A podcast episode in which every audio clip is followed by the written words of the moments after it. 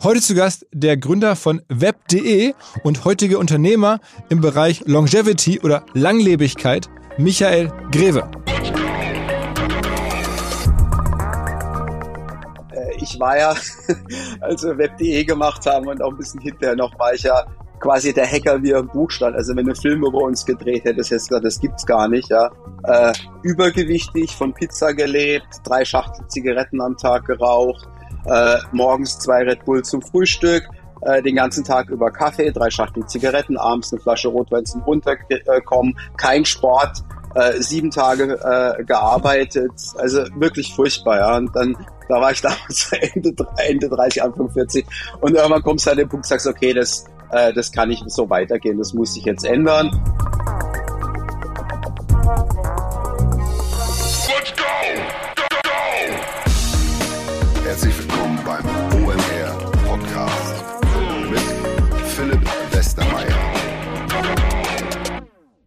Heute mal wieder eine Geschichte, die in den frühen Tagen des deutschen Internets angefangen hat. Und zwar mit web.de und lastminute.de. Bei beiden Firmen hatte der Michael mit seinem Bruder die Finger drin, hat dann den neuen Markt erlebt, auch da eine Firma an die Börse gebracht, den Crash gerade noch so vermeiden können. Am Ende die beiden Firmen verkauft. Zum Teil gibt es sie auch heute noch.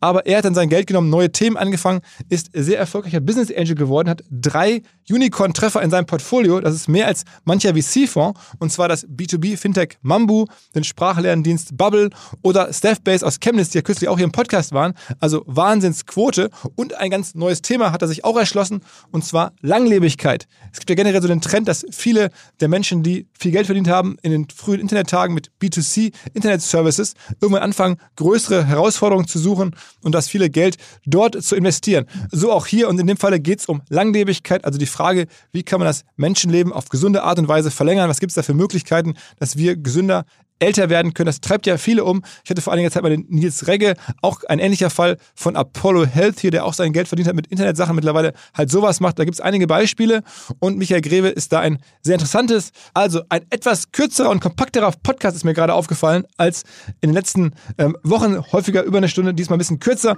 aber jede Minute ist es wert. Auf geht's ins Gespräch mit Michael Greve. Moin Michael. Hi, willkommen. Ja, vielen Dank, dass ich hier heute da sein darf. Ähm, ich glaube, man tritt dir nicht zu nahe, wenn man sagt, dass du das deutsche Internet schon von Anfang an so ein bisschen mit erlebt hast. Äh, ja, absolut. Als wir angefangen haben, gab es praktisch noch kein deutsches Internet. Da war das alles noch sehr, sehr universitär. Ähm, die meisten werden ja unser Produkt, so was Matthias, mein Bruder und ich gemacht haben, web.de. Das war so unser erstes großes Ding, was wir gemacht haben. Äh, Erzähl kennen. mal, also web.de war das erste große Ding. Ich hatte das Gefühl, ihr habt schon zur Schulzeit noch was gebaut, habe ich gelesen. Ja, absolut. Wir haben schon immer Software entwickelt, Produkte gemacht mit allem drum und dran für Apple Macintosh entwickelt. Äh, wir haben mit äh, schon vor Unzeiten das erste deutsche Grafik-Adventure für den VC64 entwickelt. Also wir waren eigentlich, äh, haben beides Studium abgebrochen und lieber waren lieber Hacker und Softwareentwickler, was ja damals noch total ungewöhnlich war. Und äh, haben viel, viel Software entwickelt und dann irgendwann bin ich auf dieses Internet-Ding gestoßen äh, habe mir einen Linux-PC oder einen Unix-PC, ein SCO Unix 486 damals gekauft, ISDN-Steckkarte rein. Die war noch sündhaft teuer, der hat 6000 D-Mark gekostet. Habe mich mit der Uni Karlsruhe verbunden, weil vorher gab es gab keine anderen Internetzugänge. Hat einen Deal gemacht mit der Uni Karlsruhe, einen ISDN-Wählzugang und dann habe ich meinen kleinen Unix-Server in die Uni, ins, ins große weite Internet gebracht, unsere erste Website gebaut ähm, und äh, mit einem Browserchen. Da gab es noch den NCSA Mosaic Browser 09. Der war noch die super Beta-Version davon und so ging das Ganze damals los. Also das heißt, du bist irgendwie gestartet dann so in den 90er Jahren, kann man sagen, ne? Äh, absolut, ja. Damals gab es praktisch noch gar nichts im Netz. Und das, aber das heißt, deine, deine ersten Schulsachen, das war dann irgendwie so mehr so Fingerspiele und keine größeren äh, Firmen, die das dann geworden sind. Es war richtig los ging es dann erst mit, ähm, mit, mit äh, Web.de. Also richtig, richtig, richtig los ging es mit, mit, mit Internet. Vorher äh, äh, haben wir auch schon probiert, Software zu entwickeln, äh, auch für Apple und so, aber das war ein bisschen schwierig aus Deutschland raus. Ähm, äh, da lief damals eigentlich alles noch großteils in Silicon Valley. Da gab es auch noch keine große Tech-Industrie oder so oder Startup-Industrie in Deutschland. äh, das waren echt noch so die Anfänge damals. Und wie ging es dann los mit Web.de? Also ihr habt dann, ich meine, E-Mail-Programme zu machen, war jetzt ja auch nicht so naheliegend damals.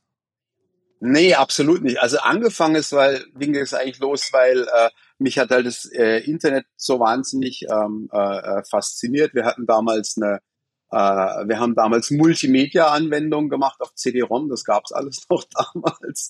Aber das hat mir nie so richtig gefallen, als ich dann, wie gesagt, von dem Internet-Dings da gehört habe, meinen eigenen ersten Server eingerichtet und äh, dann habe ich das meinem Bruder gezeigt und gesagt, komm, wir werden jetzt eine Internet-Company. Und das Erste, was uns einfiel, äh, wir haben auch alle anderen Aktivitäten eingestellt. Wir haben tatsächlich eine große Schuttmulde bestellt, die man so umbaut macht und alles aus dem Büro rausgenommen, äh, was irgendwie nicht Internet gewesen, praktisch alles äh, da reingeworfen, habe gesagt, so jetzt sind wir eine Internet-Company. Und das Erste, was uns einfällt, sag, ja, wenn das Internet jetzt kommt, brauchen wir ja einen Dienstleister dafür. Und äh, habe gesagt, okay, wir machen jetzt mal eine Internet-Full-Service-Agentur auf. Und dann haben wir uns einen Stand auf der C mitgemietet. Auf so einem Gemeinschaftsstand war das äh, ein Quadratmeter großes Schild. Unsere Firma damals hieß Cinetic Medientechnik, Internet Full Service. und dann sind wir eine Woche lang über die, über die CeBIT gelaufen und haben das jedem in der deutschen Industrie waren, quasi bei jedem gesagt, wir machen Internet Full Service. Und alle waren so, Internet, wozu brauchen wir das? Keine Ahnung, wir haben eine IT-Abteilung. Äh, äh, äh, vielen Dank fürs Gespräch, aber nein, danke. Und es war unglaublich frustrierend. Und am Stand nebendran war so ein verrückter Grieche und der hatte die Idee gehabt, äh, Last-Minute-Reisen zu verkaufen äh, in PCs, wo er die Daten über ISDN in PC ein Reisebüro einspielt. Und der ist auch die ganze Woche rumgerannt und niemand wollte ähm, eigentlich mit ihm zusammenarbeiten. Und da war so geteiltes Leid. Wir haben uns aber total gut kennengelernt. Und äh, äh, nach der Messe haben wir dann halt gesagt, komm, lass uns was zu machen. Das war der Emanuel Lapidakis. Äh, äh, und äh, wir haben gesagt, komm, wir machen Internet, du hast Ahnung von Reisen und dann haben wir da lastminute.de angefangen. Und äh, das war eigentlich auch unser erstes Produkt. Wir haben mit Last Minute äh, den ersten äh, Last Minute Internetdienstleister oder Tourismusdienstleister in, ins Netz gebracht. Und äh, äh, der zum Schluss haben wir dann über 100.000 Passagiere im Jahr und äh, war auch unser erster Exit. Das haben wir dann an lastminute.com verkauft. Okay. Und parallel, parallel dazu äh, sind wir immer weiter und haben gepitcht unsere, unsere Dienstleister. Und was immer passiert ist, ist, dass die Leute gesagt haben, ja, aber dieses Internet-Ding, wie wird man da gefunden? Und dann haben wir so, naja, da gibt's dieses Yahoo in Amerika, die werden bestimmt auch nach Deutschland kommen, die haben so ein Verzeichnis und äh, da wird man dann gefunden. Ja, und nachdem wir uns das dann drei oder vier Monate lang angehört haben und immer wieder, ja, man wird aber nicht gefunden Internet und so. Und wir hatten noch keinen Auftrag für die Agentur, äh, habe ich gesagt, komm, dann bauen wir ein Verzeichnis fürs deutsche Internet. Ich habe die Software geschrieben, wir haben unsere ganzen Kumpels zusammengerufen, dann sind wir an einem Wochenende da gesessen, haben zu fünf das gesamte deutsche Internet abgesurft. Das waren damals zweieinhalb, das war, ja, das waren zweieinhalbtausend Webseiten, haben das von Hand in Excel-Spreadsheet eingetragen, das in der Datenbank eingelesen und in der Woche drauf unter der Domain web.de online gebracht. Und so ist web.de entstanden. Woher wusste denn dass es diese zweieinhalbtausend Webseiten gibt. Also wie konnte man die finden und, und wie war das? Also warum, warum war klar, dass es quasi alles ist? Naja, wir sind halt abgecrawlt irgendwie. Du bist halt auf die Website und hast dann notiert, welche Links es noch gibt. Das, was normalerweise heutzutage natürlich ein Crawler selbstständig machen würde. Äh, und die Leute haben sich dann zum Teil auch noch bei, bei uns gemeldet, dass sie eingetragen werden wollen, nachdem wir es dann gestartet haben. Äh, also wir hatten den Großteil und haben halt auf die Website noch einen Link. wenn du auch eine Website hast, kannst du dich halt hier registrieren. Äh, und so, so ging es so ging's halt los damals. Wir reden jetzt ja. irgendwie, was war das, so 96 oder sowas? Ja, 95, mhm. 95 war das. Ja. Und dann hast du irgendwie am Ende aber den Erfolg gehabt mit dem E-Mail-Service, oder? Genau, also wir haben dann einfach äh, ganz viele Dinge, äh, konnten ja damals erfunden werden, die es noch nicht gab. Es gab keine Werbung im Internet. Also haben wir angefangen, Werbung zu machen. Wir mussten uns ja irgendwie finanzieren. Ähm, es gab keine Nachrichten im Internet. Wir haben damals den ersten Vertrag mit der DPA überhaupt gemacht, dass die Nachrichten ins Internet bringen durften. Wir hatten den ersten Vertrag mit äh, AP, dass wir ihre Fotos ins Internet bringen durften. Ähm, und wir haben eben auch äh, dann unser Portal um E-Mail erweitert. Ähm, GMX gab es damals auch schon, das war so unser großer Mitbewerber. Wie hat das gemacht? Und, wem, wem gehörte das? Ähm, äh, das war damals noch selbstständig. Die sind dann später von 1&1 gekauft mhm. worden. Und äh, äh, ja, wir haben dann halt web.de Freemail gemacht. und hatten dann aber quasi auch als erstes so eine multifunktionale E-Mail-Adresse mit Fax und SMS verschicken, Fax senden, Fax empfangen, äh, konnten sogar damals schon verschlüsselte E-Mails verschicken und so. Äh, und so ist es halt gewachsen. Wir sind dann zum Schluss ähm, äh, mit knapp 15.000 Usern am Tag gewachsen. Das war schon ganz ordentlich. Also am Ende wie so ein frühes Social Network eigentlich, ne? Äh, absolut, ja. Damals hatte halt noch niemand E-Mail und das war halt die große Wette in Anführungszeichen, dass wenn alle ins Internet kommen, dass alle erstmal eine E-Mail-Adresse haben wollen. Äh, hat dann ja auch funktioniert. Äh, hinterher hat dann irgendwie jeder, äh, weiß gar nicht, wie, wie viele Millionen User wir dann hatten zum Schluss. Es war, war richtig, richtig groß. Ja. Und dann habt ihr es entsprechend, wie das damals so war in den Zeiten, auch an die Börse gebracht? Wir haben es an die Börse gebracht. Wir sind 2001 äh, mit Web.de an die Börse gegangen. Wir hatten da äh, äh, auch damals war äh, super gutes Timing. Damals gab es ja noch den neuen Markt, wo junge Unternehmen gut die Chance hatten, an die Börse zu gehen. Äh, wir sind im äh, Februar an die Börse gegangen und hatten echt Glück. Unser Börsengang war der letzte, der noch richtig funktioniert hat, äh, vollständig. Danach kam noch Lycos. Der hat nur noch halb funktioniert und dann ist der neue Markt kollabiert. Von daher hatten wir richtig, richtig Glück gehabt vom Timing. Und äh, ja, das hat uns halt das Kapital gegeben zum äh, Weiterwachsen. Äh, was richtig gut war, wir konnten dann investieren. Wir haben in Fernsehwerbung investiert. Das hat damals noch richtig gut funktioniert. Fernsehwerbung für Internet, für unser Freemail. Und äh, konnten über die Fernsehwerbung damals auch noch, wir hatten 5000 Sign-ups am Tag. Und über die zwei Flights, die wir im TV gemacht haben, sind wir auf 10.000 und 15.000 User, neue User. Was war die Firma damals wert an der Börse? das war ein bisschen absurd. Äh, äh, damals waren ja alle verrückt im neuen Markt und jeder ist davon ausgegangen, wenn er Aktien zum Börsengang kauft, irgendwie, dass er dann am Tag drauf gleich dreimal so viel wert ist. Wir sind tatsächlich zu 26 äh, Euro an die Börse gekommen. Am Tag drauf waren wir 72 Euro wert und unser äh, 35-Mann-Laden war 2,1 Milliarden wert an dem Tag. Der, der gehörte dir noch zu großen Teilen. Ja, der gehörte meinem Bruder mir zum großen Teil. Aber wie das halt immer so ist, äh, äh, A, hast einen Lockup und kannst eh nichts verkaufen als Gründer. Wir hatten uns ja auch irgendwie dazu verpflichtet, nicht zu verkaufen. Äh, und nach dem Kollaps des neuen Marktes äh, sind die Kurse dann auch deutlich zurückgekommen von 72 auf irgendwann. Wir hatten im Tiefstand dann irgendwie drei, vier Euro und dann hat sich wieder auf 12 eingependelt oder sowas. Okay. Ist wieder auf, auf Normalzustand gekommen sozusagen. Und dann seid ihr aber relativ organisch zu dem größten deutschen Mail-Anbieter dann geworden? Absolut, ja. ja. Das also mit ein bisschen äh, Fernsehwerbung dazu und vor allem durch die ähm, durch das Produkt selber, weil wir halt die äh, diese ganzen Multimedia-Funktionen mit hatten, wie Fax senden, Fax empfangen, SMS. Wir hatten zum Teil am Anfang noch kostenloses SMS verschicken äh, äh, und so und äh, haben dann hinterher äh, mehrere Millionen Accounts gehabt, also aktive Accounts gehabt äh, das war schon äh, ziemlich ordentlich. Und wie ist dann die Geschichte der Firma weitergegangen? Weil irgendwann äh, wurde sie übernommen oder ihr habt sie dann verkauft? Wir haben es verkauft an, an äh, das war so äh, 2005, 2006. Äh, wir sind gewachsen. Im Endeffekt haben wir es zu dritt angefangen und sind dann auf 700 Mitarbeiter gewachsen. Und äh, wie es halt so ist, wenn du mal bei 700 Leuten ankommst, dann machst du eigentlich nicht mehr die, weil mein Bruder und ich sind beide Techies und wir haben Spaß am Produkte entwickeln und bei 700 Leuten und Börsen notiert mit allem drum und dran machst du eigentlich nicht mehr die Dinge, die du wirklich machen möchtest. Und äh, das war der eine Aspekt und der andere Aspekt war, das war schon abzusehen. Damals ist dann auch Google auf den Markt gekommen, auch auf den deutschen Markt.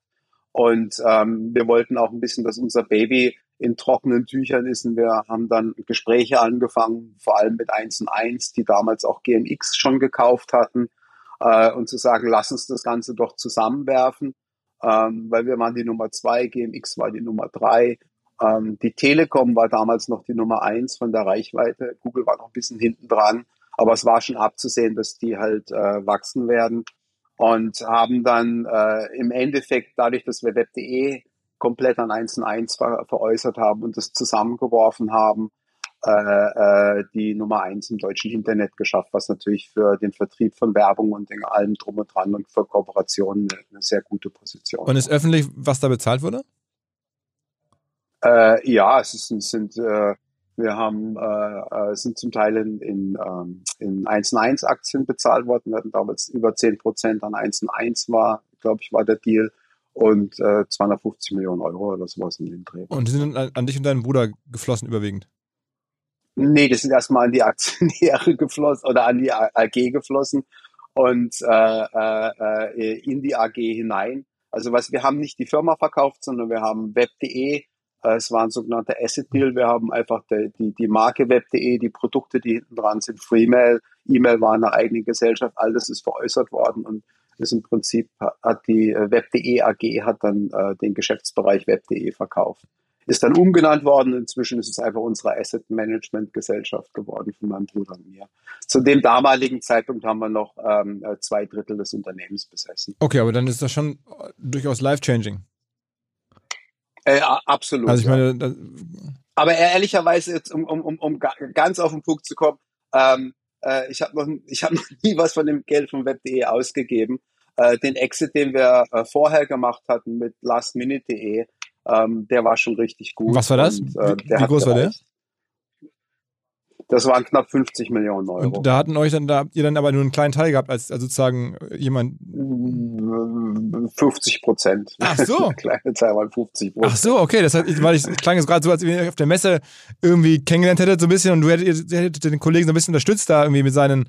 Äh nee, nee, nee, nee, nee, nee, waren 50-50. Es war ein ah. Joint Venture zwischen äh, Anixe und, und uns. Ah, okay. Das okay, das heißt, das war dann schon irgendwie, die 25 Millionen waren dann schon life-changing und dann offensichtlich. Und dann äh, die 250 plus Shares und minus, minus Aktionäre ähm, war dann irgendwie nett, aber braucht man es nicht. Genau, aber ich muss, also jetzt mal ganz ehrlich unter uns, die äh, äh, äh, Matthias und auch mein Bruder genauso wie ich, wir hatten eigentlich, äh, wir haben nie mehr Geld ausgegeben, als wir hatten. Und auch das äh, unser Leben hat sich nicht wirklich geändert dadurch. Ja. Es ist äh, natürlich die Freiheiten, was du machen kannst. Äh, äh, Gerade jetzt nach web.de, dadurch das Venture Capital zu machen, da hat es halt einen riesen Unterschied gemacht, dass das Kapital da war. Ähm, aber im Lebenswandel selber nicht. Also ihr lebt weiter bodenständig in Karlsruhe? Ja, absolut. Aber wenn Venture Capital, wo du es gerade sagst, ah, ihr habt jetzt einen, eigenen Fonds gegründet oder ich, ich, weiß, dass du beteiligt bist an wirklich sehr erfolgreichen deutschen Firmen. Ähm, ähm ist, glaube ich, gar nicht so bekannt. Ich nenne mal Mambu zum Beispiel, diese ähm, äh, ja. sozusagen Firma, die ganz hinter ganz vielen Online-Banken steckt mit ihren Systemen ähm, oder die äh, Sprachlernsoftware ja. Bubble hatten wir auch schon mal im Podcast hier vor Jahren auch ähm, ja sicherlich auf dem Weg mal mindestens zum deutschen Unicorn. Ein alter Bekannter von mir ist da ähm, CEO, also auch eine sehr beeindruckende Firma. Ähm, und bei, bei solchen Firmen, die man jetzt nicht sofort im Kopf hat, da seid ihr da mit dabei. Wie ist das jeweils gekommen? War das dann euer Fonds oder habt ihr einfach die Leute gekannt und irgendwie denen Geld gegeben oder wie lief das? Nee, gar nicht, gar nicht. Es war wirklich jetzt, nachdem wir dann ähm, äh, Web.de gemacht hatten, haben wir noch ein anderes Produkt probiert, Combots, zwei Jahre lang mit viel investiert, hat aber nicht funktioniert. Und dann war mir auch persönlich klar, äh, äh ich will was Neues machen in meinem Leben. Äh, Web.de war groß, Combots waren auch nochmal 130 Mitarbeiter. Äh, und ich habe gesagt, ich will das einfach nicht mehr in der Größe, auch für mich persönlich. Und dann haben wir uns, dann habe ich eigentlich mit meinen, äh, meine zwei Mitvorstände äh, äh, genommen damals und wir sind mit einem super kleinen Team, mit dem ich aber schon lange zusammenarbeite, haben wir dann Kisu gegründet.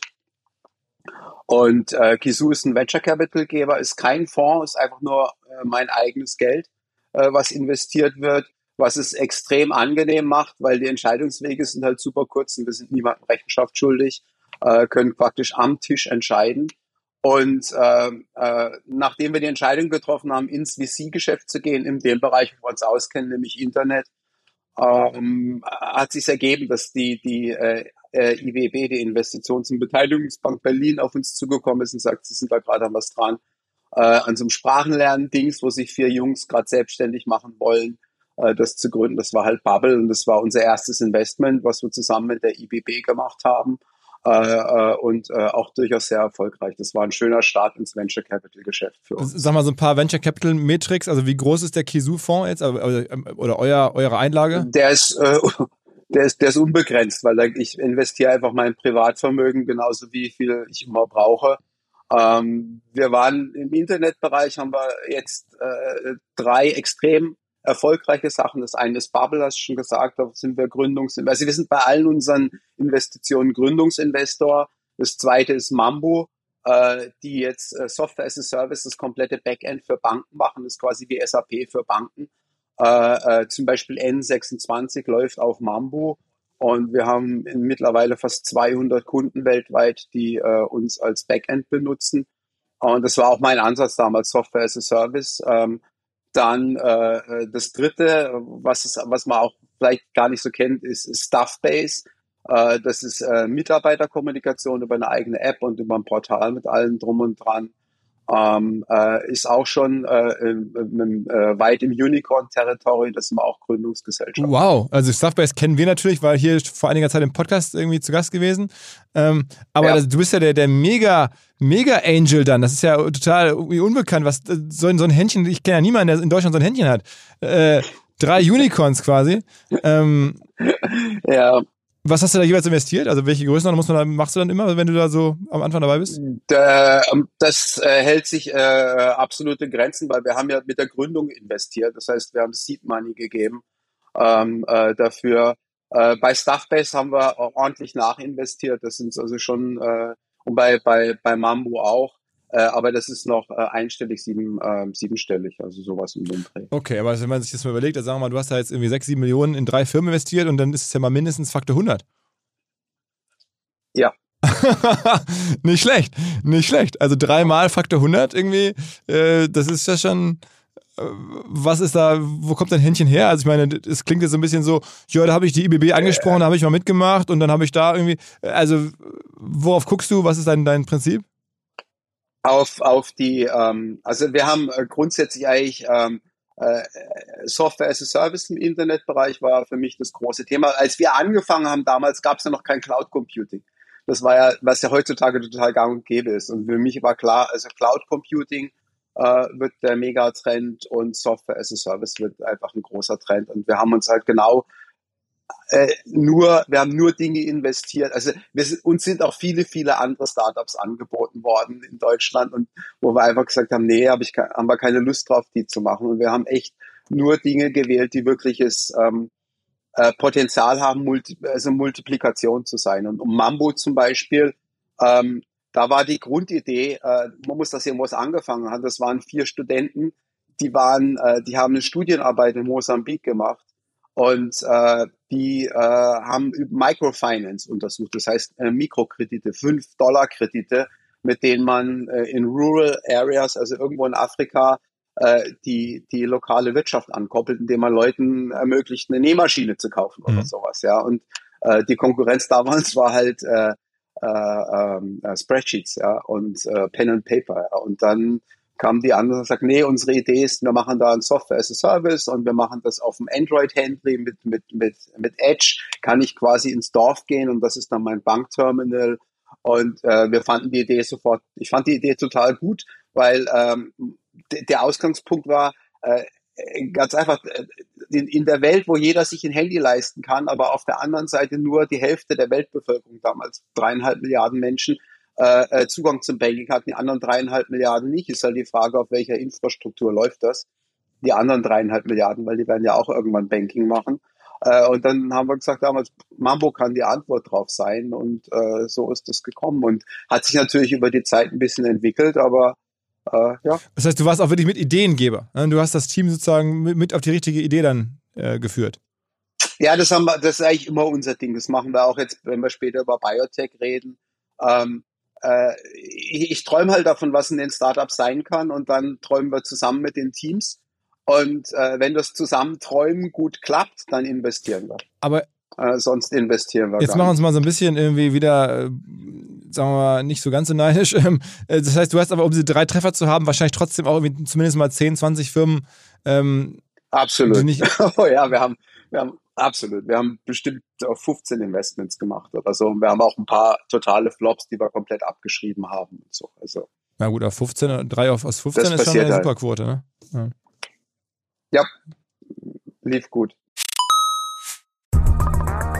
Ihr werdet euch wahrscheinlich fragen, warum unser Partner SalesViewer hier so oft im Podcast wirbt. Aber das ist relativ einfach zu erklären, denn wenn wir hier mittels Podcast Reichweite für SalesViewer erzeugen, dann besuchen natürlich auch hunderte von Menschen die Website von SalesViewer und SalesViewer kann dann mit dem eigenen Tool die Website-Besucher oder deren Firmen vor allen Dingen mit Klarnamen entschlüsseln. Also Podcast-Werbung führt zwangsläufig zu immer mehr Website-Besuchern und Website-Besucher lassen sich in Firmen Klarnamen von SalesViewer entschlüsseln und zu neuen B2B-Kunden machen. Und natürlich auch wir bei OMR sind sehr zufrieden mit SalesViewer, nicht nur als Kunde, sondern auch als Partner. Wir setzen deren Tool ebenfalls ein zur eigenen B2B-Lead-Generierung und entschlüsseln damit die Website-Besucher von OMR, OMR Reviews oder anderen Tochterfirmen. Man sieht einfach, wer eure Webseiten besucht hat und wofür sich potenzielle Kunden interessiert haben. Neben uns, also OMR, sitzen aber auch noch deutlich größere Firmen wie Stepstone, Avato Systems, Sport5, Talon One oder die Vodafone-Tochter Grand Centrix bereits auf SalesViewer und generieren damit täglich neue B2B-Leads.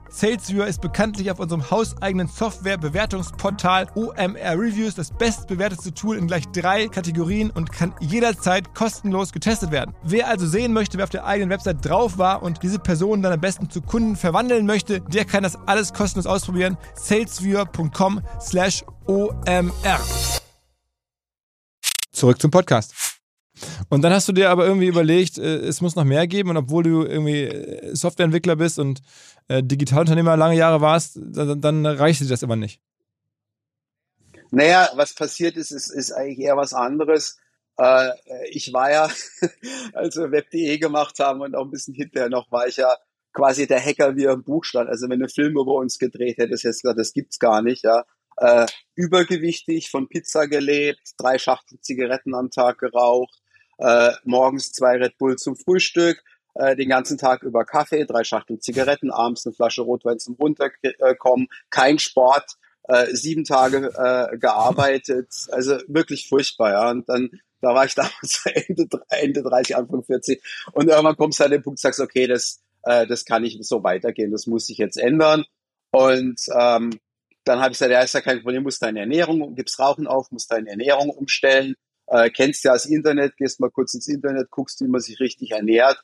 Und dann habe ich halt gelernt, okay, Ernährung scheint mehr mit Religion als mit Wissenschaft zu tun zu haben, weil das war ja quasi religiös, wie die einen ihre Ernährung und die anderen ihre Ernährung machen.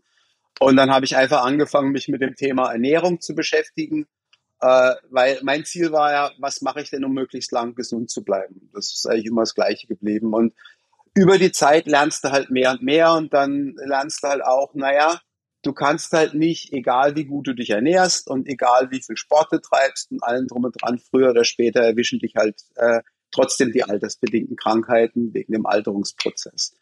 Und äh, so kam halt eins zum anderen und habe ich angefangen, mich in das Thema einzulesen. Und äh, dann habe ich festgestellt, das war so 2012, 13, ähm, äh, 10, 12, 13 ging das los mit funktionaler Medizin. Was kann man machen, um Biochemie zu optimieren? Habe angefangen, mit Ärzten, ersten Ärzten zusammenzuarbeiten, was das Thema anging. Äh, und dann habe ich angefangen, äh, ein bisschen zu lesen, ja, Alterungsprozesse, was kann man da machen, altersbedingte Krankheiten.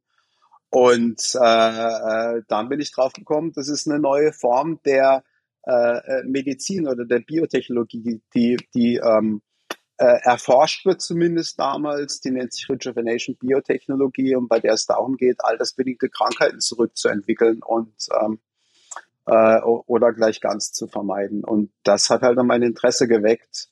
Und äh, damals gab es eine Forschungsstiftung ähm, in der in, in USA von einem, hat man vielleicht schon mal gehört, von Orbit Gray.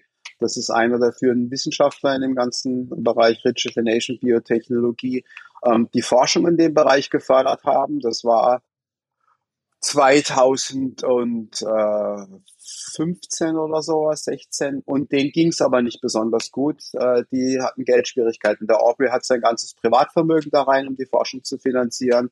Und ich dachte immer, na ja, die sitzen in Silicon Valley, äh, kriegen alle Unterstützung der Welt und kein Problem. Und dann irgendwann 2016 habe ich realisiert, nee, das stimmt überhaupt nicht.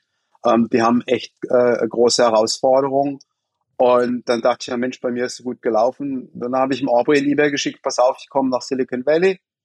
Ähm, mir gefällt das ganze arg, was ihr macht. Ich habe einen Vorschlag für euch. Habe ich einen Flieger gesetzt, bin rübergeflogen äh, und habe gesagt, pass auf, ähm, für die nächsten paar Jahre finanziere ich die Hälfte für eure Forschung auf der einen Seite äh, und auf der anderen Seite, um die Dinge wirklich voranzubringen, äh, müssen wir nicht nur Forschung machen, sondern Produkte machen. Und deswegen äh, werde ich meine Venture Capital Company umstellen und Geld bereitstellen, äh, um diese Forschungsergebnisse in tatsächlich Produkte für den Menschen zu entwickeln. Und das haben wir halt 2016 angefangen. Mhm. Aber das heißt, du hast, wie war der Erstkontakt zu diesem äh, Experten, dem, dem, du dann da sozusagen die Hälfte seiner, seiner Firma finanzierst? Der, der Erstkontakt war, dass ich ihn besucht habe, als er in Oxford in einem Pub einen Vortrag gehalten hat vor 20 Leuten über seine Technik, weil das war alles noch ein bisschen hemdsärmlich damals. Und da habe ich ihn kennengelernt und äh, er hatte auch ein ganz, äh, er hat auch ein ganz bekanntes Buch geschrieben, das heißt Ending Aging. Das hatte ich gelesen damals und die Welt ist ja da super klein gewesen. Da gab es noch gar nichts in dem Bereich. Äh, war eine super kleine Community, wo man sich relativ schnell kennengelernt hat. Und ansonsten habe ich ihm einfach ein E-Mail geschickt, weil ich das toll finde, was er macht und habe ihm das auch gesagt. Mhm. Mhm. Okay, und dann bist du sozusagen über den in diese neue Welt eingestiegen. Und jetzt kann man, Absolut. Jetzt kann man ähm, lesen, dass ihr ähm, in, in aktuell so über 300 Millionen ähm, Euro investieren wollt in das Thema. Absolut, ja. Wir haben äh, unser Engagement äh, verstärkt. Wir haben jetzt äh, also grundsätzlich ist unser Ziel jetzt, ich habe damals auch 2014 angefangen, ich habe einen Non-Profit gegründet, das nennt sich Forever Healthy. Und unser Ziel ist es einfach, den Wandel hin zu einer Welt ohne altersbedingte Krankheiten zu beschleunigen. Das ist unser Ziel. Keine altersbedingten Krankheiten mehr auf, den, auf der Welt äh, so schnell wie möglich. Äh, und um das voranzubringen, machen wir einfach drei Sachen. Ähm, grundsätzlich geht es darum, äh, ja, die Forschung muss vorangebracht werden, aber äh, wir wollen aus diesem ganzen Thema halt eine Industrie machen, weil nur wenn es eine richtige Industrie wird, äh, dann fließt auch echtes Geld rein mit allem drum und dran. Wie alt bist du jetzt selber? Und ich bin 59. 59? Okay, ja. okay, ah, okay. Also ich, ich sehe dich jetzt hier ja sozusagen äh, erstmalig, aber hätte jetzt auch irgendwie jünger sein können. Also das heißt, es scheint schon anzuschlagen, zumindest im, im Look, aber vielleicht ist es auch einfach nur der Look. ja, gut, es, es ist der Lebenswandel, es sind ein bisschen die Gene. Äh, äh, ein paar Therapien kann man schon machen heutzutage. Das ist das Erstaunliche dabei. Es gibt schon die ersten äh, äh, Therapien, mit denen man zumindest mal äh, einen Teil der Alterungsprozesse ein bisschen verlangsamen kann. Äh, ein paar Sachen kann man tatsächlich auch schon umkehren. Äh, aber die großen Veränderungen stehen uns eigentlich noch bevor jetzt. So, nur ganz kurz, dieses Geld, oh. die 300 Millionen, die du jetzt investieren willst, das ist auch wieder dein eigenes Geld? Ja, ist mein eigenes Geld, ja. Was wir gemacht haben, ist, wir haben damals angefangen, 2016, äh, mein erstes Engagement waren 10 Millionen, 5 Millionen für die Forschung, 5 Millionen für Startups. Äh, und seitdem ist es gewachsen. Inzwischen haben wir knapp 50 Millionen investiert in dem Bereich. Und ähm, äh, man muss sehen, wir machen, wir haben drei äh, Tätigkeitsfelder, in denen wir hauptsächlich aktiv sind. Das erste ist, äh, wir machen Forschungsförderung. Ähm, wir haben äh, weit über zehn Forschungsprojekte jetzt gefördert, deutlich mehr in den letzten Jahren äh, wo es geht um Grundlagenforschung äh, zum Thema altersbedingte Krank Therapien gegen altersbedingte Krankheiten, die aber äh, sehr an, also die anwendungsnah sind.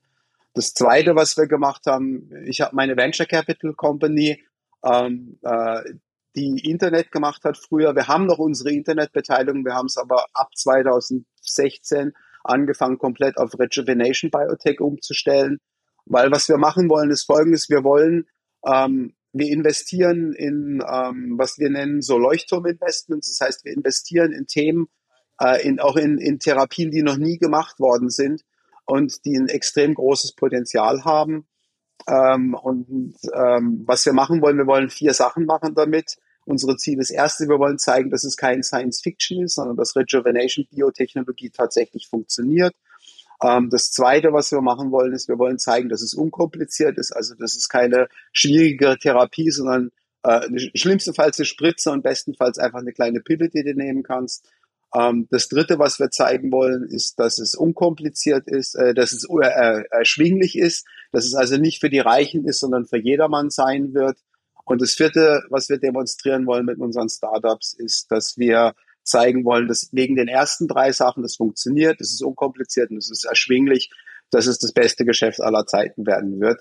Weil am Ende vom Tag ist jeder über 40 oder jede über 40 ein, ein Kunde für diese Therapien. War das denn bei dir so, und so der Einstieg in das ganze Thema, das kam der, ähm, also aus einem Interesse heraus und aus, aus dem Wunsch, deinen Lebenswandel zu verändern, das habe ich schon verstanden.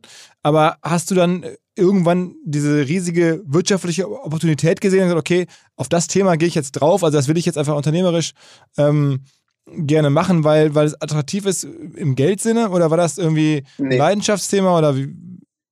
Nur, ist nur ein Leidenschaftsthema. Also geldmäßig ist schon lang durch bei mir und äh, war auch noch nie ein Treiber in meinem Leben. Aber Rejuvenation Biotech, ja, der nette Nebeneffekt, wenn unsere Startups funktionieren, werden sie äh, extrem auch finanziell erfolgreich sein. Aber das ist nicht der Punkt. Der Punkt ist tatsächlich diese Entwicklung hin zu einer Welt ohne altersbedingte Krankheiten zu beschleunigen. Das ist das, was uns wirklich antreibt. Mhm. Ein Nebeneffekt davon wird sein, dass, wenn es funktioniert, es auch sehr lukrativ sein wird, aber das ist absolut nicht im Zentrum von dem, was wir machen. Es gibt jetzt ja immer mehr Investments in diesem Bereich. Also ich hatte vor, ich glaube, ungefähr zwei Jahren mal den ähm, Nils Regge hier aus Hamburg mit Apollo mhm. Health, glaube ich, der war so einer der ersten, der Christian Angermeier, ein anderer äh, Investor. Ja. Wahrscheinlich kennst du die beiden. Ja, absolut. Also die Welt ist noch, noch sehr, sehr klein. Das ist ja auch das, woran wir arbeiten. Ähm, das dritte, was wir machen, ganz nebenbei, ist, wir veranstalten eine Konferenz, der jetzt der Rejuvenation Startup Summit äh, in Berlin. Das ist so die führende Konferenz, äh, im Prinzip das, was im Tech-Bereich normal ist. Ja, irgendwie äh, Startup-Konferenzen. Wir haben jetzt die erste in Berlin gemacht für unseren Rejuvenation Biotech für die Industrie äh, als Networking-Event. Äh, ähm, die Welt ist noch relativ klein, klar. Äh, Apollo äh, ist bekannt, äh, Angermeier ist bekannt, Kisu. Ähm, das sind halt so, äh, so die Household Names in unserer kleinen Industrie, die gerade am wachsen äh, ist. Und aber es gibt dann noch deutlich mehr oder ist es dann schon sozusagen wirklich so die, die, die also für Europa ist es das Großteils. Da gibt es in England noch ein bisschen den Jim Mellon, der was macht. Äh, ansonsten kommt immer mehr aus äh, Amerika jetzt inzwischen. Das heißt, das Kapital, was da reinfließt, ist dann im Wesentlichen das Kapital von Christian, von, von Nils und von dir. Also jetzt hier für Europa äh, in, in, und äh, Amerika formulieren sich jetzt die ersten äh, VC-Companies, die ersten richtigen. Es fängt halt an, äh, zu einer Industrie zu werden. Man spürt es richtig, wie sich äh, Zug um Zug professionalisiert. Ähm, und das ist auch gut so. Das ist auch genau das, was ich mir persönlich wünsche für die ganze Geschichte. Ist denn dieses Produkt ähm, Cyclarity, das von dem man lesen kann, ist es so das erste echte Produkt, mit dem man sozusagen richtig dann auch Umsatz machen kann? Das ist, ja, absolut. Also es ist ein Wirkstoff, ich, also ich habe so verstanden, mit dem man so, ähm, mit dem sich Gefäßablagerungen entfernen lassen. Und dadurch sollen dann genau. Herzinfarkte, äh, Schlaganfälle und sowas irgendwie verhindert werden. Ähm, so, ist jetzt, also wenn ich das irgendwo im Regal stehen sehen würde, würde ich denken, okay, kann funktionieren. Äh, Problem ist bei mir noch gar nicht so bekannt. Äh, ja, wer nimmt das und, und wie vermarktet man das? Also äh, das ist ein, äh, ein, ein, ein richtig gutes Beispiel für das, was, was, was wir machen oder was, was überhaupt Rejuvenation Biotech bedeutet.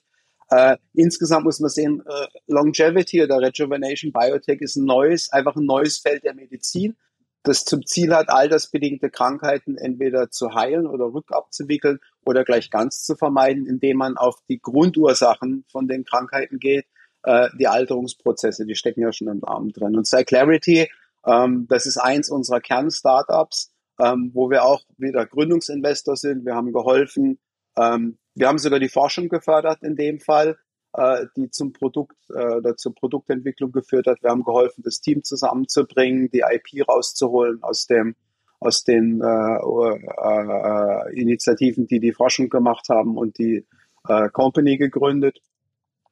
Was Cyclarity macht, ist folgendes, oder was wir haben, ist, muss verstehen, wie, wie entsteht ein Herzinfarkt? Ein Herzinfarkt oder ein Großteil aller Herzinfarkte entsteht durch Ablagerung in den Gefäßwänden.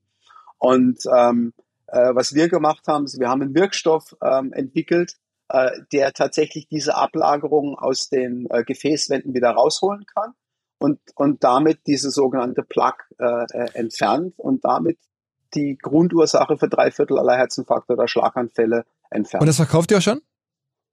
Nein, nein, so schnell, äh, so schnell geht's leider nicht. Ähm, äh, wir haben vor äh, anderthalb Jahren mit der Produktentwicklung angefangen. Ähm, äh, dieses Jahr, Ende dieses Jahres, und das ist schon ein ganz tolles Ergebnis, gehen wir in die klinische Phase 1. Da hast du ja drei verschiedene Phasen, mit denen man ein, ein, ein, äh, ein, Therapeutikum entwickelt. Ähm, klinische Phase 1 heißt, man prüft Toxizität, aber das heißt, wir gehen jetzt schon in Menschen. Wir haben es im Tierversuch getestet, das funktioniert. Und äh, ab jetzt geht's, äh, wird's quasi im Menschen ausprobiert. Und äh, es dauert aber sicherlich noch fünf, sechs Jahre, bis es dann als, als Produkt am Markt ist. Und dann ist es also ähnlich, wie man es jetzt vom Impfen kennt, also ein Wirkstoff, der dann irgendwie getestet ist, der muss dann irgendwie erprobt sein, der muss zertifiziert sein. Also ihr könnt da nicht logischerweise irgendwas an den Markt bringen. Es ist dann also auch keine äh, sozusagen, wie sagt man, so ein, so ein äh, Medizinpräparat, ähm, sondern es ist dann wirklich ein richtiger Wirkstoff, der dann verschrieben werden muss? Genau, es ist ein Medikament, das verschrieben werden muss. Und ähm, auch da muss man wiederum sehen, das wird nicht sofort jeder benutzen. Ähm, was es macht, ist eben diese Gefäßablagerung, die schließlich endlich zum Herzinfarkt führen oder zu drei Viertel aller Herzinfarkte führen, ähm, entfernen. Ähm, das wird nicht sofort jeder benutzen. Es wird am Anfang werden es erstmal Leute benutzen, die schwer Herzinfarkt gefährdet sind, ja, die sehr, sehr viele von diesen Ablagerungen haben. Äh, äh, aber was man verstehen muss, jeder von uns äh, entwickelt diese Ablagerung über die Zeit. Das ist grundsätzlich bei diesen ganzen Aging-Alterungsprozessen äh, ist es so, ähm, da gibt's ganz viele verschiedene Alterungsprozesse. Ja. Und jeder von uns hat alle Alterungsprozesse. Ähm, nur beim einen läuft der eine Prozess schneller und beim anderen läuft der andere ein bisschen schneller. Das heißt, deswegen ähm, beim einen versagt das Immunsystem als allererstes, deswegen stirbt er ganz, wenn er alt ist, an einer, an einer, an einer äh, Lungenentzündung zum Beispiel. Beim anderen der kriegt Krebs und der dritte kriegt halt einen Herzinfarkt, weil halt zum Beispiel die Ablagerung sich wesentlich schneller aufbaut als bei anderen. Aber ähm, bei jedem bauen sich diese Ablagerungen auf. Das heißt, ähm, am Endeffekt, wenn die Therapie immer von mehr und mehr Leuten eingesetzt wird, und die kann ich halt auch irgendwann einfach präventiv einsetzen, weil ich am Alter, sagen wir ab 35, 40 sehe ich halt, dass sich Ablagerungen aufbauen. Und dann werde ich die halt einfach präventiv einsetzen, damit die Ablagerungen halt gleich irgendwie äh, äh, nicht erst kritische Größen annehmen. Was glaubst du denn, ähm, wie stark die Lebenserwartung ähm, noch ansteigt? Also aktuell würde ich mal sagen, wo liegt sie so? Was ist der Durchschnitt in Deutschland zumindest? Also um die, um die äh, 80? Knapp 80 Jahre. Und was schafft man? Das ist eine, das ist eine sehr schwierige Frage.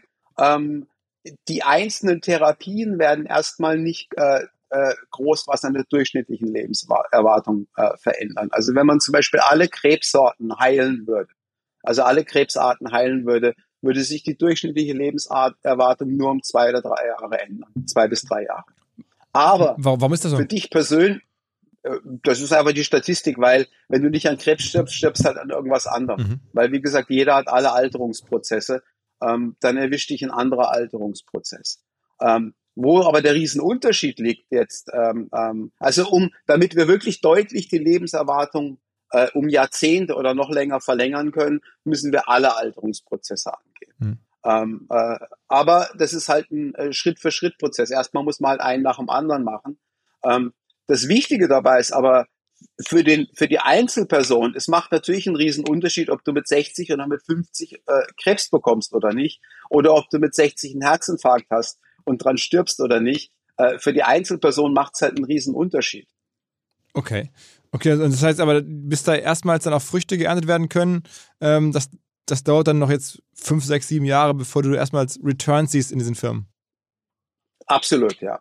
Nur, äh, ja, das ist richtig. Es dauert fünf bis sechs Jahre. Äh, und auch dann wird die Stückzahl erstmal nicht so riesig sein. Es werden erstmal Menschen sein, die äh, schwer Herzinfarkt gefährdet sind, weil sie viel Ablagerung haben. Und über die Zeit mit der Erfahrung ähm, äh, äh, wird, können immer mehr Leute diese Therapie einsetzen, die wird dann ja auch immer günstiger werden.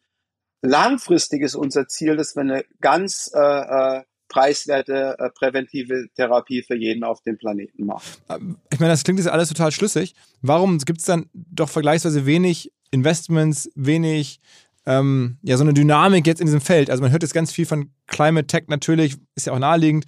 Man hat jahrelang total viel gehört von alle Arten von Consumer Internet.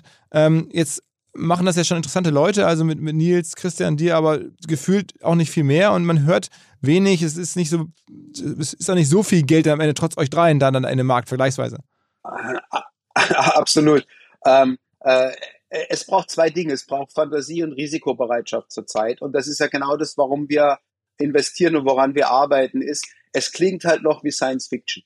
Ja, es klingt halt einfach, wir haben halt, äh, wenn Cyclarity funktioniert, relativ einfache Zahlen, 15 Millionen Tote jedes Jahr durch Herzinfarkt, äh, 11 Millionen äh, Schwerbehinderte genauso durch Herzinfarkt und Schlaganfall. Also wenn du den Herzinfarkt überlebst, einen Schlaganfall, äh, halbseitige Lähmung, Sprachstörungen und, und, und, alles, was hinten raus folgt. Ähm, äh, das Potenzial von einem Produkt wie Cyclarity ist einfach, dass drei Viertel dieser Toten nicht mehr stattfinden äh, und auch drei Viertel der, der, der Schwerbehinderten. Das heißt, sieben Millionen Schwerbehinderte pro Jahr und elf Millionen Tote weniger. Ja. Äh, das klingt erstmal vollkommen unvorstellbar, weil es halt noch niemand, noch nie jemand hat Rejuvenation Biotech Produkte gemacht. Deswegen ist es ja für mich äh, so wichtig, äh, es tatsächlich zu tun, um es der Welt zu demonstrieren, dass es funktioniert. Ich meine, die Zahlen klingen auch super hoch. Also ich meine, wir haben jetzt in Deutschland 80 Millionen Menschen äh, und wenn dann davon jetzt im Jahr irgendwie 15 Millionen Herzinfarkt, das, das ist ja... Ja, nicht in Deutschland, das waren die weltweiten weltweite Zahlen. Zahlen. Okay, okay. Mhm. Das sind weltweite Zahlen. Aber du kannst einfach grundsätzlich sagen, wir haben... Äh, wenn du schaust, du, es, es sterben 150.000 Menschen äh, äh, am Tag, 100.000 Menschen äh, äh, durch altersbedingte Krankheiten täglich, 50.000 durch andere Umstände äh, und äh, ungefähr äh, 25 Prozent durch kardiovaskuläre Events und davon ein Großteil auch durch Herzinfarkt. Ähm, das ist einfach ein, ist ein weltweites Thema, alle altern ja gleich. Ähm, nur dieses Thema, dass man am Alterungsprozess ansetzt und auf molekularer und zellulärer Ebene Dinge repariert, die über das Alter halt kaputt gehen und dadurch, dass man sie wieder repariert, eben diese Krankheiten vermeidet, das ist noch nie gemacht worden und das klingt erstmal wie Science Fiction und eben dadurch, dass wir funktionierende Therapien an den Markt bringen, wollen wir ja genau das erreichen. Ich glaube, in dem Tag, wo die ersten Therapien funktionieren, äh, das wird ein totaler Inflection Point werden und ab da äh, wird äh, wir wollen ja auch äh, äh, sowohl Venture Capital Finanziers als auch Wissenschaftler als auch Unternehmer äh, wirklich ähm, äh, begeistern für das Thema. Und ich glaube, das wird dadurch passieren, dass wir funktionierende Produkte haben. Wir haben einen neuen Partner hier im Podcast, an dem wir mit OMR auch zu einem ganz, ganz kleinen Teil beteiligt sein dürfen. Die Rede ist von Along, eine Firma, die folgendes Problem löst. Und zwar B2B-Verkaufsprozesse sind sehr kompliziert meistens. Es werden verschiedenste Materialien hin und her geschickt, Präsentationen, Videos, Angebote, Case Studies, Kalkulationen in verschiedensten Iterationen mit verschiedensten Menschen in den jeweiligen Verteilern. Ihr kennt es alle, E-Mail-Schleifen, E-Mail-Ping-Pong. Das macht den Prozess häufig kompliziert und zieht ihn sehr in die Länge. Und vor allen Dingen gibt es gar keine Insights aktuell über das Verhalten der Käufer. Also man sieht gar nicht als jemand, der das Angebot unterbreitet, was auf der Gegenseite so passiert. Und genau das ändert jetzt Along. Die bauen die sogenannten Along Spaces, also digitale Sales Rooms, in denen alle Materialien hochgeladen werden können, in denen sich die verschiedensten Parteien austauschen können. Es entstehen einfach drei Vorteile. Man muss nicht mehr in irgendwelchen E-Mails nachsuchen. Angebotene Lösungen und Zahlen und Grafiken können schnell überall in Meetings geteilt werden. Und als Verkäufer sieht man natürlich, wer wann sich über welche Sachen informiert hat, worauf zugegriffen hat. Und man kann Informationen auch live anpassen. Along funktioniert also hier wie ein Co-Pilot, analysiert das Engagement der Interessenten und stellt sogar Empfehlungen für den nächsten Schritt zur Verfügung. Technisch aufsetzen aufsetzen, kann man das alles in wenigen Minuten auch mit dem jeweiligen eigenen CRM verbinden. Das macht Along. Wir glauben auch deswegen dran, weil es im Bereich Digital Sales Rooms die Nummer eins ist auf unserer hauseigenen Softwareplattform auf OMR. Reviews natürlich alles DSGVO-konform. Wer mehr wissen oder vielleicht eine Demo angucken möchte, alle Infos along space, ein Wort along space, space auch ausgeschrieben, alongspace.com slash OMR. Und wenn ihr jetzt über diesen Link kommt, also als OMR-Hörerin oder OMR-Hörer kommt, dann bekommt ihr drei Monate gratis, wenn ihr für ein Jahr bei Along abschließt. Zurück zum Podcast. Guckst du dir an oder liest dir durch, was so Peter Thiel, dieser äh, amerikanische äh, Guru und Investor und äh, so sagt er, will sich ja, glaube ich, äh, nach seinem Tod irgendwie einfrieren lassen, ähm, um dann wieder aufzuerstehen und sowas. Ist das irgendwie, ist das dann irgendwie too much oder, oder bist du auch bei solchen Themen dran? Nee, das, das äh, absolut nicht. Also das wird ja immer dieses ganze Thema, die ganze, die furchtbarste Geschichte ist irgendwie, äh, äh, Internetmilliardär möchte mit dem Blut junger äh, von Jungfrauen sterben. Wer hat das denn gesagt? Wo kommt das denn her? Ja, das kommt eine Schlagzeile, die einfach, ich glaube, irgendeine deutsche Zeitung hat es auch über dich gemacht, ja. Nicht über mich grundsätzlich, ja. Das ist ja dieses, dieses, äh, äh, dieses ganze Thema Unsterblichkeit und ewiges Leben und was weiß ich was. Äh, darum geht's überhaupt nicht. Es ist wirklich, man muss echt sehen, es ist einfach die nächste Generation der Medizin, in dem man, wo man altersbedingte Krankheiten einfach rückentwickelt oder dadurch vermeidet, dass man an die Grundursachen dran geht. Äh, es ist einfach die nächste Evolutionsstufe der, der Medizin. in unserem, in dem Markt, der jetzt gerade entsteht, eine Industrie. Äh, Peter Thiel hat früher mal was gemacht, hat mal eine Million gespendet in dem Bereich. Ja.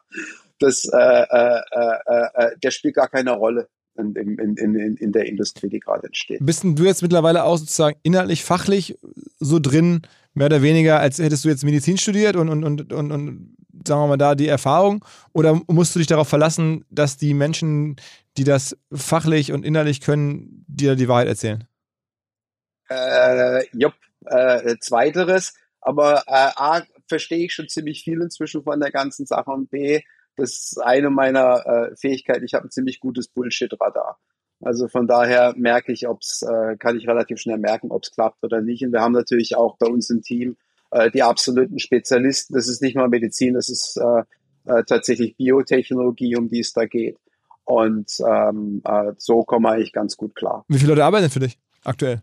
Oder für euch? Äh, nicht so viel, wir sind acht Leute insgesamt nur. Ist denn, ist denn Deutschland ein relevanter Forschungsstandort für das Thema oder ist, findet das alles in den USA statt oder wie muss man sich das vorstellen? Leider äh, passiert in Deutschland fast nichts zu dem Thema. Also wir haben jetzt ein Startup, muss ich sagen, äh, das ist eine Kooperation zwischen ähm, Instituten der Uni Ulm und der Uni in, äh, in Cincinnati. Äh, äh, extrem spannende äh, äh, Technologie, wo wir auch geholfen haben, die Firma zu gründen. Ähm, äh, aber das meiste passiert noch in den USA. Ein bisschen was in England, da sind wir auch beteiligt. Äh, in Deutschland ist es eher nicht so viel dem, zu dem Thema. Eigentlich wäre es auch ein Thema, wo so Elon Musk oder so gefühlt äh, aktiv sein würden, weil das sind ja alles so diese wahnsinnig großen Themen und diese ähm, Bereiche, die ja scheinbar immer solche Menschen wie Elon Musk und so interessieren, aber der, der ist da nicht unterwegs. Nee, aber auch, man kann auch nicht alles machen. Ich meine, er hat ja schon genug auf seinem Zettel draufstehen mit äh, dem Weltraum öffnen, mit wiederverwendbaren Raketen und die Transition äh, zu Renewable Energy und Brain Computer. Also er hat ganz, ganz, ganz viele Themen, denke ich. Mhm. Aber es, es, gibt auch noch mehr als Elon Musk als Unternehmer auf der Welt, wie man ja leicht sieht. Aber man, aber, und das ist auch gut so. Okay, man muss. Weil der Unterschied, der Unterschied ist auch, äh, Rejuvenation Biotechnologie ist kein singuläres Produkt. Ja, Elektroautos muss man Elektroauto machen. Ja. Äh, äh, Rejuvenation Biotechnologie bedeutet, man muss wahrscheinlich 40 oder 50 verschiedene Therapien entwickeln äh, mit Iteration. Das wird unmöglich ein Unternehmen allein machen. Also das gibt's nicht, dass da auch ein Unternehmen dominant ist. Äh, da wird es ganz, ganz viele Unternehmen geben in dem Bereich. Und die, die, ich meine, Deutschland ist ja relativ stark eigentlich so in so äh, auch Pharma und, und irgendwie in diesem ganzen Umfeld. Äh, die haben da kein Interesse dran, also die großen Pharmafirmen äh, des, des Landes oder Europas? Hm, aktuell noch nicht. Ich denke, das wird kommen. Man muss ja auch verstehen, die meisten Pharmaunternehmen sind Produktions- und Distributionsunternehmen. Äh, die kaufen hinterher Startups oder Produkte. Und ähm, ich denke, über die Zeit wird es auch für die attraktiv werden, aber es kann durchaus auch entstehen, dass einfach äh, neue Firmen entstehen, komplett neben der existierenden Pharmaindustrie, ähm, weil auch der Marktansatz halt ein komplett neuer ist, den wir haben. Mhm. Aber das heißt, am Ende denkt ihr auch eines Tages dann so ein Unternehmen vielleicht an Bayer oder Merck oder wie immer zu verkaufen? Äh, ja, aber es ist für uns nicht wichtig. Also das ist äh, äh, auch nicht wirklich lukrativ, weil ich denke zum Beispiel, wenn ich eigentlich nur an Cyclarity denke, ähm, äh, wir haben genug Kapital, um mit Partnern das durchzufinanzieren bis, bis, äh, bis zum Produkt hin. Auch wir werden es an die Börse bringen irgendwann äh, zur Finanzierung. Und ähm, ganz ehrlich, ich bin mir nicht sicher, ob sich äh, die Pharmaunternehmen tatsächlich äh, eins dieser Startups leisten können am Ende vom Tag. Was glaubst du, ist Cyclarity heute schon wert? Äh, momentan noch nicht viel, aber an dem Tag, wo wir zeigen, dass es funktioniert, ähm, kann, man kann eine relativ einfache Rechnung machen. Ja. Äh, sagen wir mal Produkte wie Cyclarity. Also unser unser Deal, wir wollen ähm, äh, äh, 10 der, der Basic Deal, mit an dem das Team arbeitet. Wir wollen das als ähm, orales äh, Medikament entwickeln, kleine Pille, die man schluckt und die, der Deal ist 10 Monat im, äh, 10 Euro im Monat oder 10 Dollar im Monat, kein Herzinfarkt, kein Schlaganfall. Das ist der Product. okay. Okay. Und dann. Äh, und äh, Potenzial die halbe Weltbevölkerung. Okay. Wow. Ja gut, also das ist auf jeden Fall mal groß gedacht. Die, die, die, die, ja, aber darauf läuft, das ist ja, das ist ja die neue Form der Medizin. Weißt du, die bestehende Form der Medizin ähm, äh, heilt Kranke. die neue Form der Medizin, die nächste Generation vermeidet die Krankheiten. Natürlich musst du die Krankheiten bei jedem vermeiden. Das heißt, wir sprechen immer über Produkte. Jedes von diesen Produkten, die in unserer kleinen, aber wachsenden Industrie entwickelt werden würden, richtet sich immer an die halbe Weltbevölkerung. Und äh, deswegen, persönlich glaube ich, das wird die größte Industrie aller Zeiten werden. Okay. Welches Land hat ein gutes oder passendes, dafür, dafür überhaupt kompatibles Gesundheitssystem? Das wird neben dem bestehenden Gesundheitssystem äh, äh, passieren, diese ganzen Geschichten. Man, man muss Folgendes sehen dabei. Die ganzen Therapien, die jetzt entwickelt werden, werden ja erstmal als ähm, Heilungstherapien für bestehende altersbedingte Krankheiten entwickelt. So wird es alles ja anfangen. Das heißt, auch Cyclarity wirst du nehmen zu den Sachen, die es jetzt schon gibt, zu Statin und allem drum und dran, wirst du parallel dazu mit Cyclarity behandeln, um das Risiko eines kurz bevorstehenden Herzinfarkts zu senken. Und über die Zeit werden die Therapien günstiger werden und immer mehr Leute äh, werden die einsetzen. Irgendwann wird dein Kardiologe wahrscheinlich zu dir sagen, du, beim Ultraschall schon gesehen, äh, der, der, der Halsschlagader, das ein bisschen äh, äh, Ablagerung. Es gibt ja da die Cyclarity-Präparat, das kannst du jetzt mal eine Drei-Monats-Kur machen und dann sind die wahrscheinlich weg. Ja, und dann wirst du wahrscheinlich sagen, ach, ja, du, äh, drei Monate lang 10 Euro äh, dafür, dass ich dann eventuell keinen Herzinfarkt bekomme, das mache ich doch mal. Was denkst du? Und äh, Entschuldigung, ja. Nee, ich wollte dich fragen, äh, was du denkst, was bei dir lebenserwartungsmäßig drin sein könnte. Für dich jetzt, also jemand, der jetzt gerade 59 ist. Ähm, ich habe keine Ahnung. Ich hoffe ganz viel. Äh, es gibt ja dieses Paradigma der, der Longevity Escape Velocity, dass wir quasi äh, äh, Therapien entwickeln. Ich weiß es nicht, ja. Wie ernährst du dich? Also, ich, ich, wie lebst du denn? Also, ich meine, lebst du Sport, versuchst du alles rauszuholen? Also, optimierst du jetzt darauf hin? Ja, absolut. absolut. Beschreib mal so ein bisschen, wie, genau, wie, du, wie dein Alltag ist. Äh, well, ich habe äh, meine Morgen- und Abendritual. Ich ernähre mich, äh, denke ich, sehr bewusst. Äh, ähm, äh, Vegan? Nee, gar nicht. Okay. viel Gemüse, Fisch, äh, äh, äh, Biofleisch ja, in, in, in Maßen. Ähm, ich stehe ganz arg auf Sushi zum Beispiel. Mhm. Äh, aber äh, äh, keine ähm, schlechten Pflanzenfette, kein, kein, äh, kein, kein Weizen, kein Weißmehl, kein Zucker, äh, sehr wenig Milchprodukte, ähm, äh, sehr viel Olivenöl zum Beispiel und solche Sachen. Ähm, ähm, ganz viel Sport, äh, jeden Tag Sport. Was machst du da jeden Tag? Äh, Mediti äh, High Intensity Intervalltraining und Yoga. Ähm, jeden Tag? Äh, Medi ja. Jeden Tag High Intensity Intervalltraining und Yoga? Ja. Okay. Okay. Und äh, meditiere hm. und äh, äh, äh acht Stunden schlafen ähm, äh, keine negativen Einflüsse, also äh, nur gute Leute um mich rum. Mhm. Und nimmst du irgendwelche Präparate oder, oder, irgendwelche, äh, sagen wir mal, Ergänzungspräparate, Mittel? Äh? Ja, ich habe eine ganze Reihe Supplements, die ich nehme, ja. Kann man, wir haben auf Forever Healthy eine, eine, auf der Website so eine ein bisschen, wir haben, schreiben ein paar Papers ab und zu und haben auch eine, eine, eine, kleine Liste zusammengestellt, was man so nehmen kann an, an Sachen. So, so vielleicht 20, 30 Supplements, die ich nehme jeden Tag. 20, 30? Ja. Es ist ja, du sagst das so eben nebenher. Das heißt, das sind so kleine Pillen oder, oder, oder Säuren? Ja, absolut. Kleine Pillen. okay, das ist ja schon, schon, also okay. Also eat your own dog food, kann man sagen. Also du bist schon sozusagen ja. selber irgendwie äh, hart äh, ja, committed. Ja, das ist ja der, das, das Ziel ist ja nach wie vor. Ich, also ganz ehrlich, ich möchte einfach persönlich so lang äh, gesund bleiben wie irgend möglich. Äh, und äh, dazu gehört natürlich, dass ich, dass ich einfach auch jetzt schon alles tue, was, was möglich ist äh, äh, für meine Gesundheit. Äh, äh, die, diese Rejuvenation-Therapien sind ja nur ein Teil vom Thema Gesundsein. Äh, ich kann ja auch 25 sein, übergewichtig, depressiv und blödes Leben haben. Das heißt, um wirklich gesund zu sein, gehören mehr Sachen dazu als nur Rejuvenation-Therapien.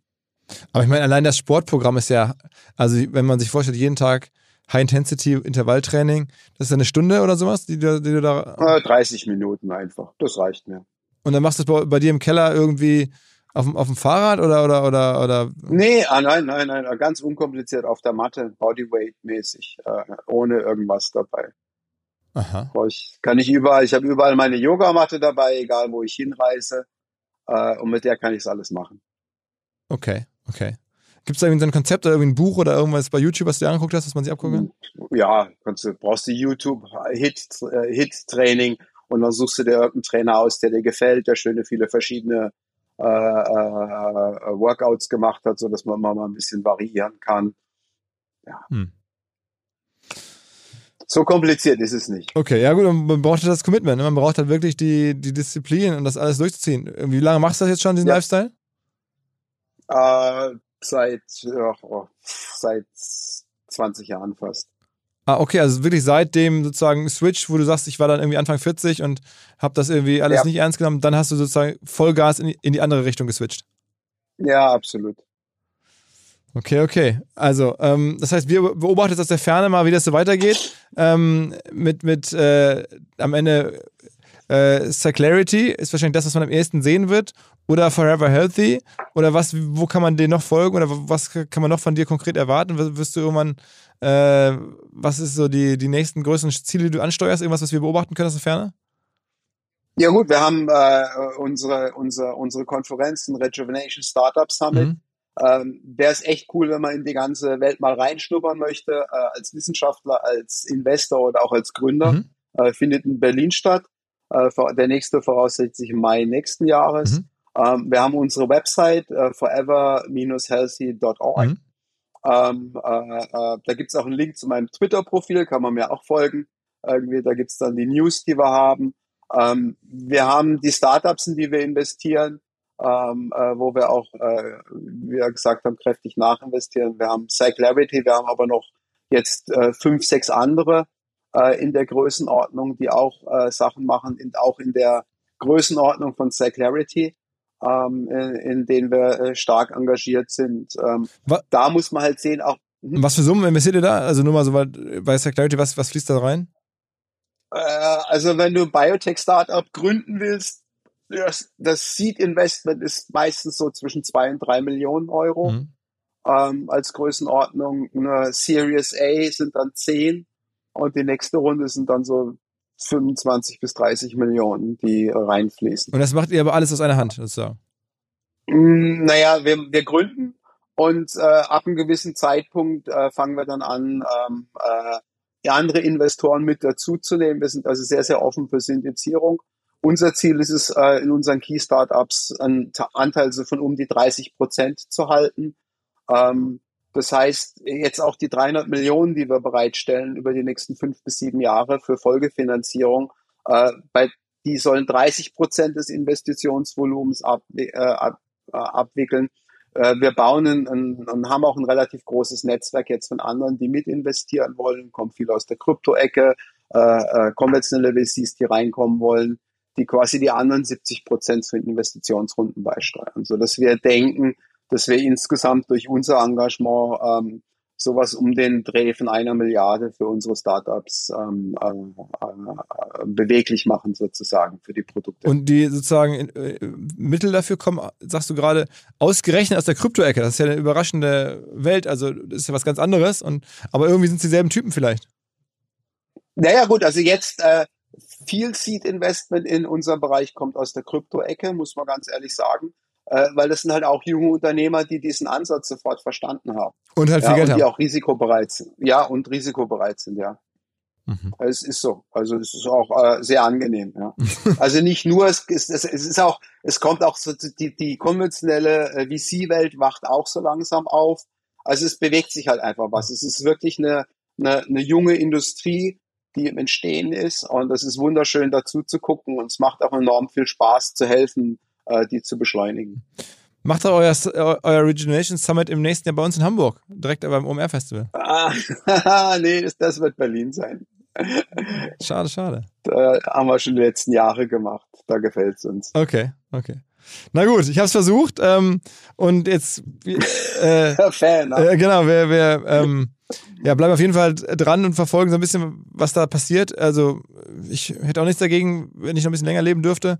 Ähm, insofern vielen Dank für deinen Einsatz da an der Stelle. Ähm, und äh, Danke, schauen wir mal, wozu es führt. Vielen Dank, Michael. Alles klar, vielen lieben Dank für das Gespräch, war sehr schön. Okay, ciao, ciao. Tschüss. Was mir bislang überhaupt gar nicht klar war, ist, jeder Hersteller von Produkten jeglicher Art kann ein Volksprodukt sein in Kooperation mit der Bild. Das ist insofern natürlich spannend, weil die Bild eine Wahnsinnsreichweite hat, fast 50 Prozent der deutschsprachigen Bevölkerung erreicht und halt dieses Label Volksprodukt vergibt an Partner. Seit 21 Jahren machen sie das. Mittlerweile gibt es 220 verschiedene Volksprodukte und es werden weitere gesucht. Es gab schon Zahnbürsten, Volksakkus, aber auf der Website habe ich gesehen, sie suchen zum Beispiel einen Partner für eine Volkszahnzusatzversicherung oder für eine Volkspizza oder für einen Volksstaubsauger. Also, wer solche Produkte herstellt und auch in größerer Kapazität produzieren könnte, denn erfahrungsgemäß spricht der Verkauf nach einer solchen Kampagne ziemlich an, wendet euch bitte an den Vermarkter der Bild. Die Firma heißt Media Impact. Und Media Impact sagt übrigens auch, dass 80% derjenigen, die schon mal eine Kampagne in dem Bereich gebucht haben, das wieder tun. Wer jetzt hier erstmals von dieser Möglichkeit gehört hat, bekommt auf seine erste Buchung auch ein Media-Bruttovolumen von 220.000 Euro on top. Wendet euch dazu bitte direkt an Media Impact ein Wort.de slash Bild slash Volks-Produkt und erwähnt einfach im Gespräch mit den Ansprechpartnern und Ansprechpartnern dort, dass ihr über OMR kommt und dann gibt es diesen Zuschlag. Zurück zum Podcast. Dieser Podcast wird produziert von Podstars bei OMR.